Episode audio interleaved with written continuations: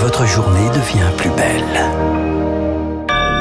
Bon réveil, bonne journée avec Radio Classique. Nous sommes le mercredi 2 juin, il est 8h.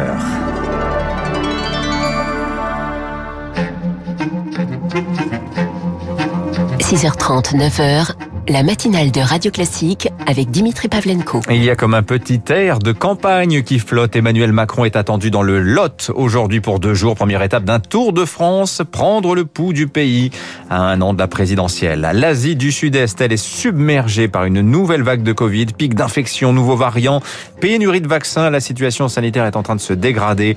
Et puis un pavé de 1000 pages qui fait débat. Fayard sort une édition critique aujourd'hui de Mein Kampf, le fruit de 10 ans de travail scientifique.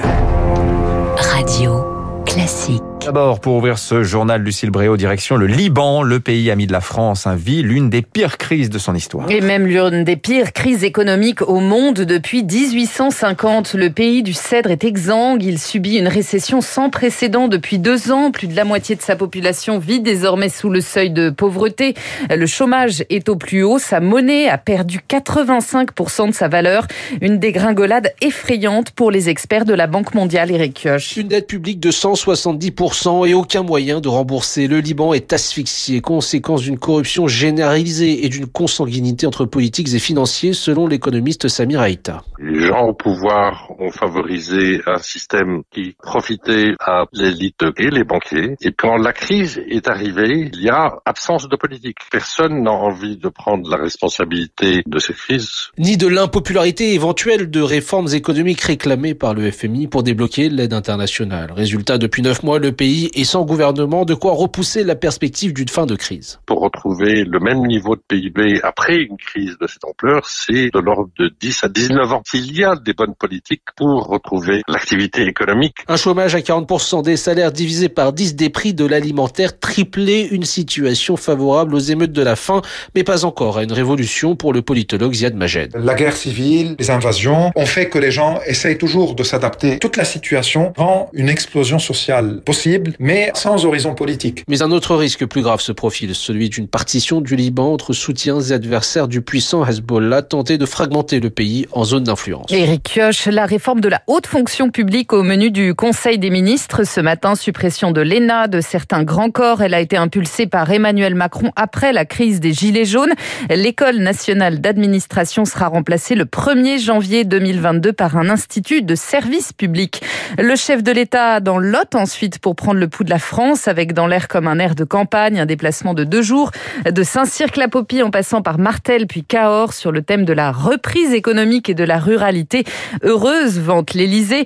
Première étape d'un tour de France. Objectif pour Bruno Cotresse, chercheur au CNRS, renouer avec les Français à un an de la présidentielle. Emmanuel Macron euh, veut venir sur un thème qui est effectivement un thème beaucoup plus consensuel que les thèmes euh, de la sécurité. Le chef de l'État entend toujours montrer aux Français sa capacité, on va dire, euh, d'adaptation aux différents contextes. Il a fait une séquence très régalienne sécurité et là il est maintenant dans une nouvelle séquence qui est une séquence où le chef de l'État veut renouer avec le message positif. Il pense que maintenant on peut tourner la page du Covid et il veut tout simplement renouer avec une narration qui le projette vers la présidentielle, qui est la France se remet au travail, la France se remet à vivre normalement. Des propos recueillis par Juliette Pietraszewski. La France et son économie toujours sous perfusion, budget rectificatif aussi sur la table du Conseil des ministres avec une rallonge de plus de 15 milliards d'euros pour continuer de soutenir les entreprises. Dans le Parisien ce matin, Olivier Dussopt, le ministre délégué au compte public, affirme que le gouvernement n'augmentera pas les impôts pour éponger la dette. Elle devrait frôler les 117% du PIB à la fin de l'année. Hors de nos frontières, le Royaume-Uni, lui, a vécu hier sa première journée sans décès du Covid. Ce n'était pas arrivé depuis le 30 juillet. Pendant ce temps-là, le virus est en pleine poussée en Asie du Sud-Est. De la Thaïlande au Vietnam, le nombre de cas s'envole. La Malaisie, elle, s'est reconfinée hier pour deux semaines. Tout cela sur fond de démarrage très lent de la vaccination. Rémi Pister. Moins de 1% de la population est vaccinée au Vietnam, à peine plus en Thaïlande et seulement 4% en Malaisie. Les pays d'Asie du Sud-Est ont en fait misé sur la stratégie zéro Covid, isolés et confinés drastiquement, sans mettre en place une vaccination de masse, selon l'épidémiologiste Antoine Flau. La stratégie euh, vaccinale est en effet un peu en retard. C'est aussi lié à des facteurs géopolitiques. Par exemple, le Vietnam a des contentieux de frontières avec la Chine et du coup ne fait appel à aucun des vaccins chinois. Euh, elle doit du coup acheter des vaccins plutôt plus chers, à des conditions qui ont, ont apporté des retards. Un retard qui aurait permis aux variants indiens et britanniques bien plus contagieux de se propager à bas bruit. Une mutation hybride a même été découverte au Vietnam, dans ces pays où l'épidémie semblait maîtrisée.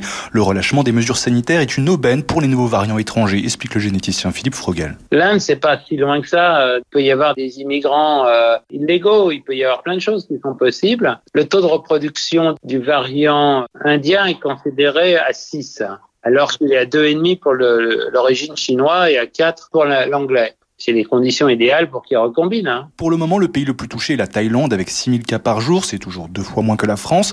Mais sans campagne vaccinale de grande ampleur, le risque, c'est que ces pays multiplient les confinements ces prochaines années. Rémi Pfister, le Mali de plus en plus isolé sur la scène internationale. L'Union africaine a décidé de suspendre le pays de ses institutions. Elle demande le retour des civils au pouvoir.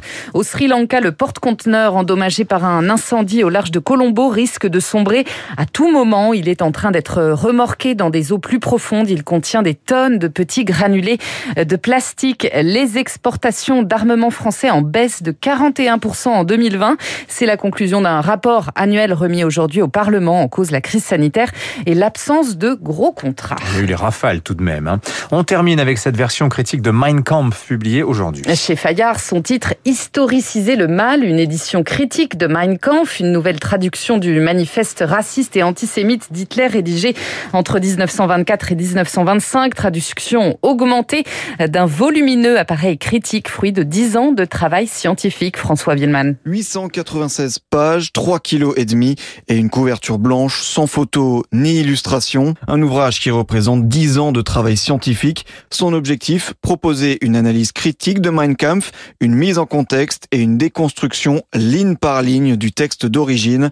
Pour ce faire, on y trouve de nombreuses annotations accompagnant le texte 2800 en tout. Un ouvrage nécessaire pour Claude Quetel, historien et auteur du livre Tout sur Mein Kampf.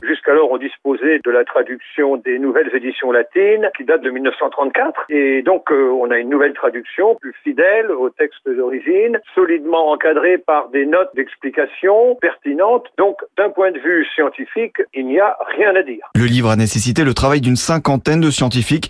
La traduction a été confiée à Olivier Manoni, spécialiste de l'allemand, un travail qui fut difficile face à une pensée qui n'est pas très cohérente et à une écriture qui, elle non plus, n'a absolument aucune espèce d'intérêt. Il y a un mélange d'abord de phrases qui sont mal construites, qui ne relient pas des choses qui devraient l'être, et puis une accumulation de mots, quoi. Ça dégouline de mots partout. Cette édition sera disponible uniquement à la commande en librairie.